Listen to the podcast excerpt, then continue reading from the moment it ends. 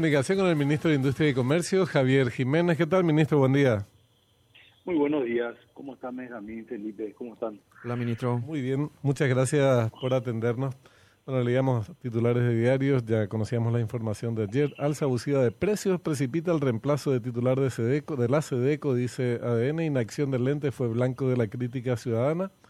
Juan Marcelo Estigarribia fue destituido del cargo y en su reemplazo fue nombrada la señora Sara Irún Sosa. Eh, bueno, esto presumo fue una decisión tuya, no sé cómo la, adoptaron, eh, pero tiene que ver con esta eh, situación que fue muy objetada en los últimos días ante una realidad bastante dura que tienen los consumidores, Javier. Bueno, tengo que ser bastante honesto y, y decide que la decisión de nombrarla a, a Sara Ya ya viene de mucho antes, ¿verdad? Viene viene de una decisión ya de buscar las mejores personas, los mejores hombres y mujeres para para puestos claves. Coincide con esta crisis, esta suba importante que estamos teniendo en productos, principalmente el tomate, ¿verdad? Pero pero lo de Sara ya es una persona que que tuvo ya su trayectoria dentro de Sedeco y, y le llegó el momento y estaba preparada para hacerlo. Entiendo.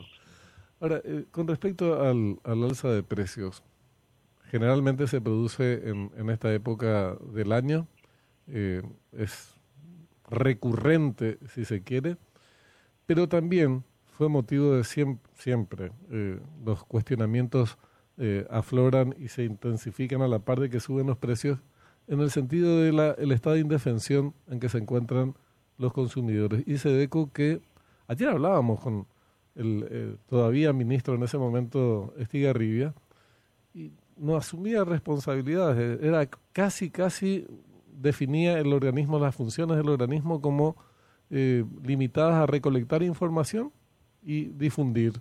Eh, acá cuesta 11 mil, allá cuesta 17 mil. Esa no es la función de un órgano de defensa del consumidor. Javier, ¿qué, giro podría haber o se podría esperar de la SEDECO en esta nueva etapa que se inicia con la señora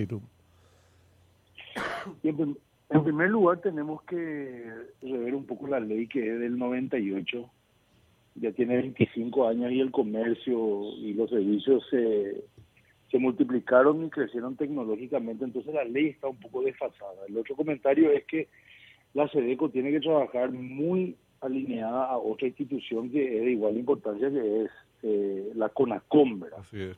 Eh, la CONACOM debe nutrirse de las informaciones que provee SEDECO, entre otras instituciones, para buscar aquello que está eh, fallando en este momento, que es la libre competencia, porque esta suba de precio se debe a alguna explicación que va por el lado de la oferta o la demanda, pero oferta y demanda deben trabajar libremente y eso es lo que nos está ocurriendo y hay que buscar eh, los factores y cuando y hay que hacer lo que la coma hace que es buscar eh, prácticas eh, de fijación de precios de formación de carteles verdad y, y, y, pasa por ahí un poco la explicación del por qué estamos viendo disrupciones muy muy grandes en, en, en dos semanas donde aumentó 25 o 30 verdad claro. Usted aquí ministro en su momento, nosotros en este mismo programa eh, hicimos una primera nota, creo que el lunes, desde el, creo que el mercado de abasto y hablaban en ese momento el reclamo, digamos, de, de los vendedores o los locatarios del abasto. Te decían, mira, tenemos problemas con la provisión porque nos llega la producción. Eh, esa fue una primera nota que hicimos. Por eso quiero un poco relatarte esto. Al día siguiente, eh, gente del MAC o el propio ministro de Agricultura eh, o sea, en el transcurso de ese mismo lunes nos dicen, quiero hablar con esto de este tema porque eh, yo tengo otra visión, dice, ¿verdad? Y, en el MAC te dicen, no, es un problema de producción, al contrario, es una consecuencia de la lucha contra el contrabando.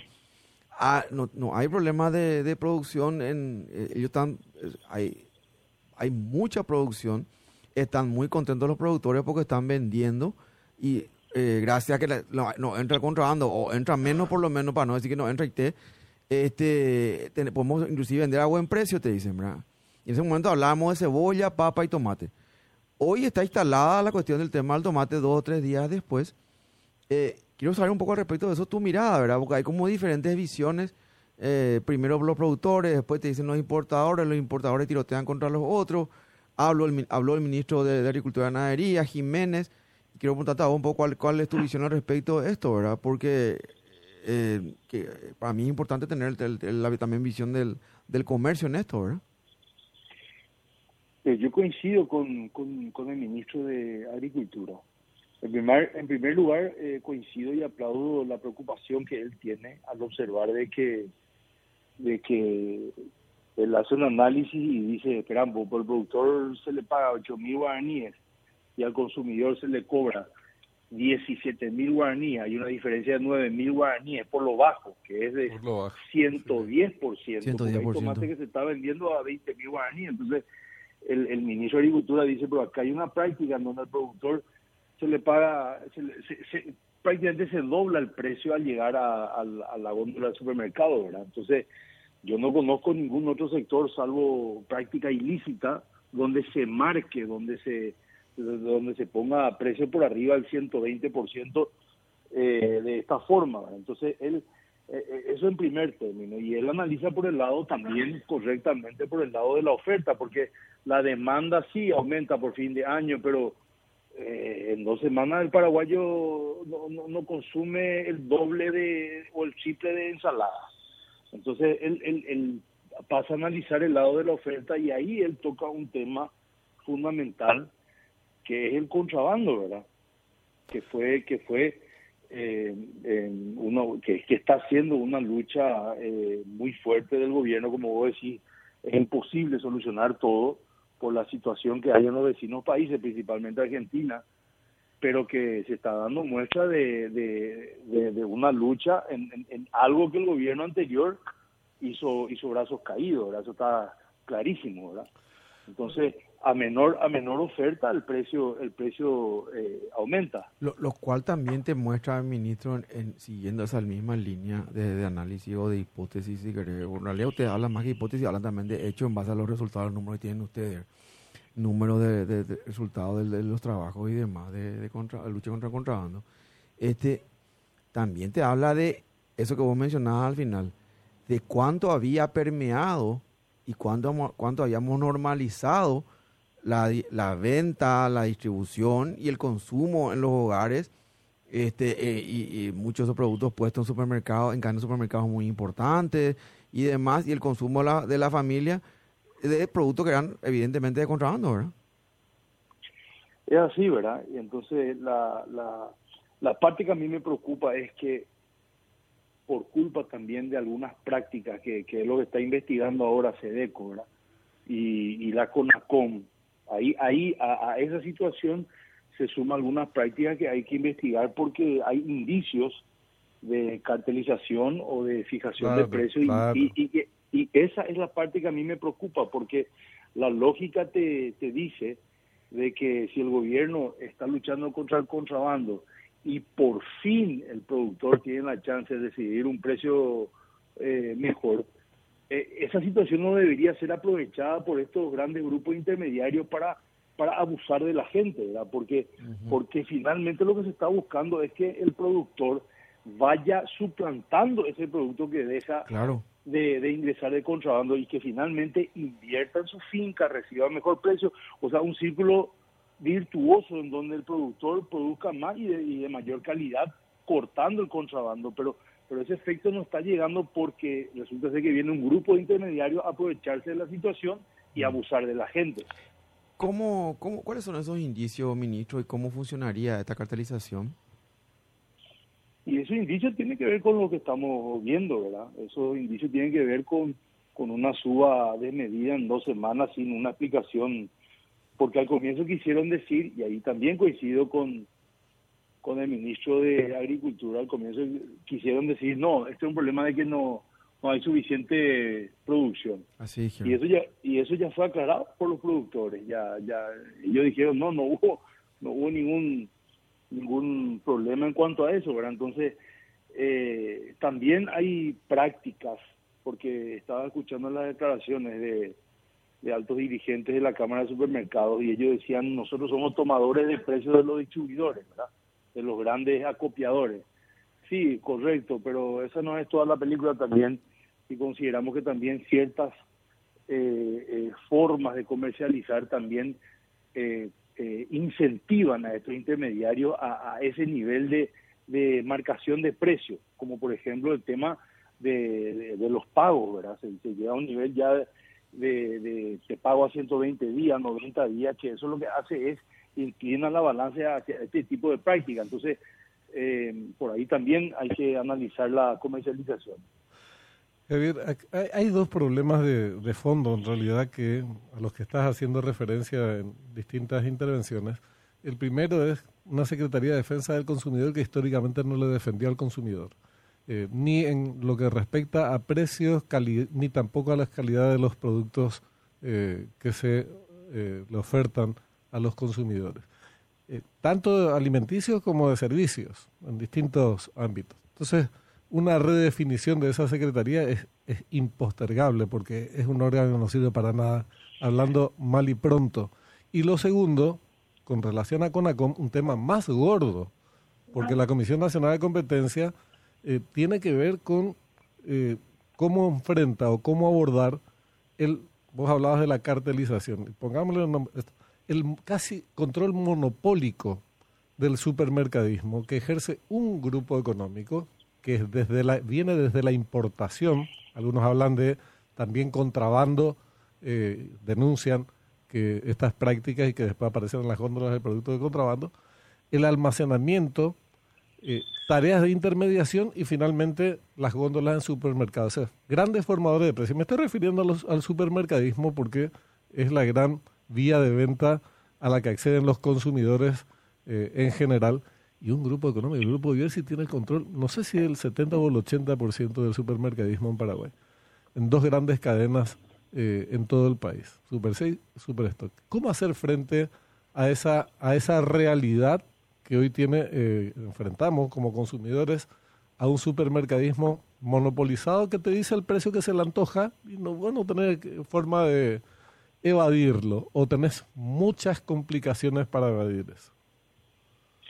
Bueno, yo te había tocado el tema de la reforma de la ley que, que crea y que le da funciones al, a la SEDECO. Ese es uno de los puntos fundamentales. Como te dije, la ley tiene más de 25 años, y hay que ayornarla, ¿verdad? Y después hay que dotarle a la, SEDECO porque el, el, tema de la información no, no, no es menor sea, vos, decís, bueno, la SEDECO tiene la, potestad de informarle al consumidor qué es lo que está ocurriendo en cuanto a precios, como algo, qué sé yo, como algo menor que, que llega solo hasta ahí, pero no, no, no, eso tiene mucha fuerza cuando la SEDECO salga a promocionar eh, eh, de forma más clara y de forma más gritante eh, acá existe este precio cuando que acá existe otro, ¿verdad? Incentivando también de que el mercado vaya conociendo, porque oferta y demanda funcionan a través de la información, ¿verdad? La gente tiene que saber dónde se está abusando de los precios, ¿verdad? Y también eh, eh, eh colocando, te voy a decir, en, en te voy a decir, en el, eh, visualizando esta, estas prácticas, ¿verdad? El otro, el otro aspecto que tocaste es la CONACOM. La CONACOM tiene una tarea eh, titánica porque una institución con, con pocos recursos, ¿verdad?, tiene que hacer frente a estos grandes grupos eh, que dominan los mercados. Entonces, no es menor, no es menor la tarea que hace y es una institución que hay que fortalecer y hay que dotarla de gente idónea para poder emprender esta, esta pelea que, como yo te dije, es totalmente desigual porque porque un, lado cuenta con todos los recursos y el otro, bueno, no tanto. Y sobre todo desde el punto de vista legislativo, porque lo que decíamos de SEDECO, y es cierto, hoy día es solamente una cuestión informativa que puede ser útil, de todas maneras, aunque se desarrolle esa actividad eh, de información que puede ser útil, puede ser útil, es muy limitado, porque eh, si a vos te dicen que los precios están buenos en Luque y vivís en Sajonia, eh, para irte de Sajonia a Luque, eh, gastas la diferencia que te, eh, te están cobrando más caro en Sajonia, pero no, no compensa hacer ese traslado ni en tiempo ni en dinero. Entonces, la información nomás no basta. Y lo de la competencia, y ahí es una discusión de fondo. desde ¿De dónde salió la teoría de que el libre mercado implica que cada quien puede poner el precio que se le antoje? Y, y que encima, porque tiene el monopolio, eso es una práctica extendida en, hacia todo el mercado. Tiene que haber una capacidad del Estado de decirle, señor, usted no tiene derecho de abusar, usted, grupo económico X, no tiene ningún derecho de abusar de, de la manera en que está abusando de sus clientes. O sea, no, eso no es eh, atentatorio del libre mercado. Lo atentatorio del libre mercado es que en nombre de la libertad un grupo económico haga lo que quiera con la inmensa mayoría de los consumidores. Eso no puede ser. Y, y, esa es la tarea que tiene que encarar la CONACOM. Yo, yo siempre voy a defender el libre mercado, ¿verdad? Pero como vos decís, estamos hablando de la misma cosa, no estamos discutiendo.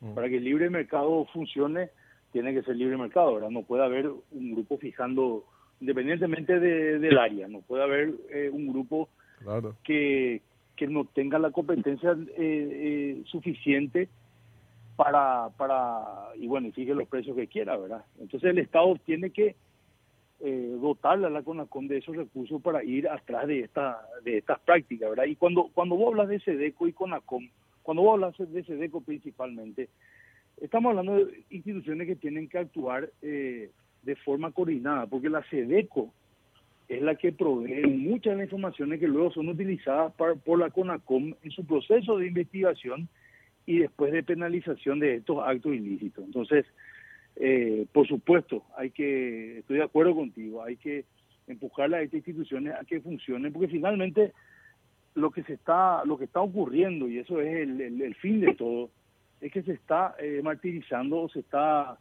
persiguiendo la, la, la, libre competencia y eso le está afectando el bolsillo a la gente. Entonces, ¿de qué nos, de, de, de qué nos, nunca hay que sacar eso del, del objetivo final, ¿verdad? El objetivo final es que la, la, la, doña de casa está comprando el tomate a 20 mil guaraníes, ¿verdad? Cuando que hace, hace dos semanas costaba 12 mil, ¿entendés? Y el productor está recibiendo 8 mil. Entonces, está viendo dentro de la cadena un abuso de, de, de la situación que, que, tiene que ser eh, identificada primero y luego punida. ¿Y qué medidas concretas? Te pregunto, disculpame la insistencia, Javier, ¿qué medidas concretas se pueden tomar? Porque es una paradoja, un contrasentido que se combata, por ejemplo, el contrabando y la gente no pueda traer productos, eh, digamos, eh, este a, pequeña escala eh, con Argentina y compañía, pero que el beneficiario, el beneficiado por esa medida, sean los especuladores, estos que de manera inescrupulosa te encajan los precios que quieren. Entonces, fíjate en la cabecita del consumidor combatimos el contrabando, te quiere matar, te, finalmente te dice, me dejas en las manos de estos, de estos tipos que me ponen el precio de 20 mil guaraníes el tomate. Después podemos hablar de muchos otros productos también. Entonces, ¿qué medida? Porque si no, el combate al contrabando se convierte en, una, en un boomerang eh, y la gente queda a merced de estos, de estos sujetos. ¿Qué medidas puntuales se pueden tomar? Antes de decirte la medida puntual, quiero hacer hincapié en, en, en, algo que vos dijiste y me gusta mucho esa palabra porque describe muy bien la naturaleza de las cosas y de lo que está ocurriendo. Uh -huh. Estamos viviendo una situación paradójica, dijiste. Sí. Una, una situación en donde ya nos están reclamando eh, que liberemos el contrabando. Así es. Imagina, imagínate lo grave que, que, que eso suena. No, no hubo no hubo un reclamo de la ciudadanía anterior a la asunción de mando que no nos hayan dicho el contrabando, el contrabando, el contrabando. Y cuando se logran las primeras victorias en, en cuanto al contrabando, hay prácticas que, que, que, lamentablemente van en contra. Es decir, paradójicamente, hoy la gente, o más adelante la gente va a decir que pues liberen la frontera, porque estamos comprando el tomate a 20 mil guaraníes. ¿entendés? Entonces... Eh, mm, ministro, te, te, puedo puntualizar sí. una cosa, por lo menos ahí desde mi mirada, ¿verdad? Y me hago bastante responsable de esto, o sea, completamente responsable de esto. El problema, en el fondo, es que nunca fue el contrabando. El problema es que el contrabando del otro es, eh, cuando, cuando no te afecta a vos, está bien. Vamos a luchar contra el contrabando, pero de todos los otros, de todas las otras empresas, de los otros rubros. Pero no me toca en el mío. O sea, eso, no te van a, eso nadie te va a decir ni te va a admitir públicamente, ¿verdad? Pero, pero esa es la visión de muchos de estos empresarios que tienen eh, una mirada de, de, de- puerta para afuera de ese discursito que queda muy bien y, y muchos ellos son eh, importantes referentes en, varios gremios y demás, pero de boca para adentro, sí, sí, per- tele de contrabando, pero de los otros, no de los míos. Porque cuando me toca a mí, yo te voy a hacer este tipo de cosas y te voy a publicar y te voy a sacar en- en- en titulares de tapa y vamos a conseguir una entrevista con, con la gente que está siendo, entre comillas, afectada. Por eso que hay que discriminar muy bien nomás ahí cuando te dicen la gente, o en realidad es la opinión publicada, no la opinión pública, la opinión publicada de algunos medios de comunicación, ¿verdad? Sí, lamentablemente. Hay eh, que ser muy hábil para identificar eso. Por eso la gente, pues, es una entelequia medio rara, ¿verdad? O sea, la gente, sí. Sí. No, El nadie- tema es que Claro. tenemos una histórica eh, tradición contrabandista en el país, que es a la que se sumó, y tiene casi protagonistas que podemos identificarlos a lo largo de una larga línea de tiempo, digamos, y se combinó con que en los últimos 25 años, por, lo- por decirlo menos, eh, este tema en particular que señalaba Javier de la cartelización o de la, del cuasi monopolio del supermercadismo en Paraguay. Entonces, ahí es donde se complica, en, o sea, un problema de por sí complicado que es el contrabando se agrava enormemente por eh, un cartel que además también hace contrabando. Entonces, eh, eh, es un tema eh, jodido al que hay que enfrentar, ministro. El, acá lo que hay que ser claro es de que existen tres partes, ¿verdad? Eh, eh, no hay ninguna duda de que el consumidor es el gran afectado, ¿verdad? El consumidor que está pagando un precio astronómico. Sa- sacarle al consumidor de la, de la ecuación, ¿verdad? Y, y, y tampoco le puedes culpar de que el día de mañana digan dejen dejen entrar tomate de Argentina, ¿verdad? Porque porque se, se está abusando de él, ¿verdad? Y la otra la otra parte, el otro extremo es el productor que que que que que, un, que durante años recibe un precio por kilo bajo que no le permite eh, invertir en, en- calidad de sus productos, en- en tecnología y que hace un esfuerzo extraordinario para sobrevivir. Y esos son el extremo de la cadena, el consumidor, como te dije, de la derecha y el productor al, al inicio que recibe 8 mil guaraníes, ¿verdad? Entonces, ¿dónde está, ¿dónde está el problema? El problema no hay que ser tampoco muy investigativo para determinar que el problema está en el medio, ¿verdad?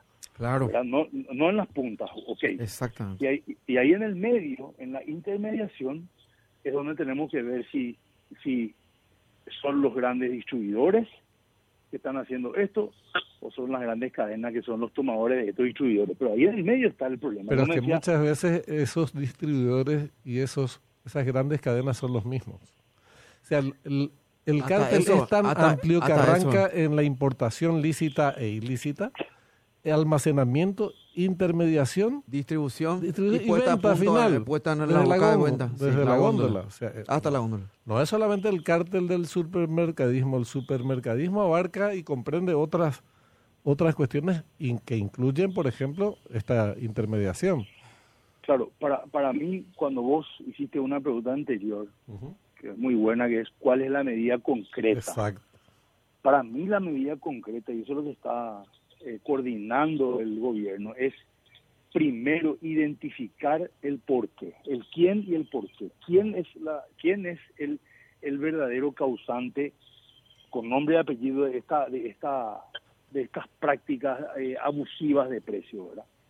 Porque una vez que vos tenés identificado con nombre y apellido, podés empezar a articular las acciones que tienen que ver con, primero, la búsqueda de información que viene por, por, por SEDECO ¿verdad? y por, por el Ministerio de Industria y el Ministerio de Agricultura, y luego la CONACOM abriendo el sumario, investigando estas causas y finalmente penalizando, Claro. multando, Así es. multando a, estas, a, estos grandes eh, fijadores de precio, pero con multas que, que sean significativas y sean visibles para que, para que la ciudadanía sepa, bueno, eh, estos son los causantes, ¿verdad? Eso- esto último que decís es crucial, porque si no es literatura, eh, si nosotros, digo literatura en, la- en su acepción más negativa, eh, porque si hablamos, hablamos y sí, que esto, que se tiene que concretar en medidas puntuales como esta multa, señor. Usted abusa eh, de, de sus clientes y a ese abuso le corresponde esta multa. Y, y ahí las cosas van a ir a empezar a corregirse. Por supuesto que van a ser y atacados de manera inmisericordia. Sí, va, va, va, va a. Pero por eso. un grupo, mientras que la población va a aplaudir. Entonces, hasta en el costo, la relación costo-beneficio en el campo político, además de cumplir con sus obligaciones, le va a ser, va a terminar siéndoles beneficiosa, beneficioso. Eh, En ese sentido, yo creo que la, el nuevo gobierno, la autor- las nuevas autoridades, eh, ya nos estamos acostumbrando a cómo son las cosas, ¿verdad? Y a que muchas veces cuando uno hace toma la decisión correcta o hace bien sus acciones es atacado, pero con, con eso también se desnudan, ¿eh? Con eso también, como vos decís, eh, se desnudan, ¿verdad? Eh, eh, se, se les visualiza también, ¿verdad? Entonces, eh, acá hay que hay que hacer lo que te dije anteriormente, ¿verdad? Y eso es lo que está haciendo y aplaudo la, la decisión de, del ministro de Agricultura de salir a hablar y de salir a, a, a sacudir un poco el estado de cosas porque porque siempre hace falta, ¿verdad? Y sus declaraciones y su su, su denuncia ha, ha desencadenado eh, esta discusión que me parece muy válida, ¿verdad? Seguro, seguro. Ministro, eh, por último, esta, ahora tenemos en imágenes, te contamos por si nos estás viendo, eh, una, una feria, estamos en vivo, una, una de las ferias del MAC, y la gente justamente, el producto más preciado parece que es el tomate, ¿verdad? Así que nada, esta feria habría que también como un mecanismo, si, igualmente es re- más de atrás en el sentido de, lo, de versus que tu competencia tiene demasiado muchos locales y demás. Este, pero la gente, si vos le das la opción, también va a ir a, a comprar en estas ferias de, de agricu- agricultura y ganadería, un poco para que lo hablen también en el gabinete. Ministro, gracias por tu tiempo, ¿sí? Muchas gracias, que tengan un buen día. Igualmente, Javier Jiménez, ministro de Industria y Comercio. Vos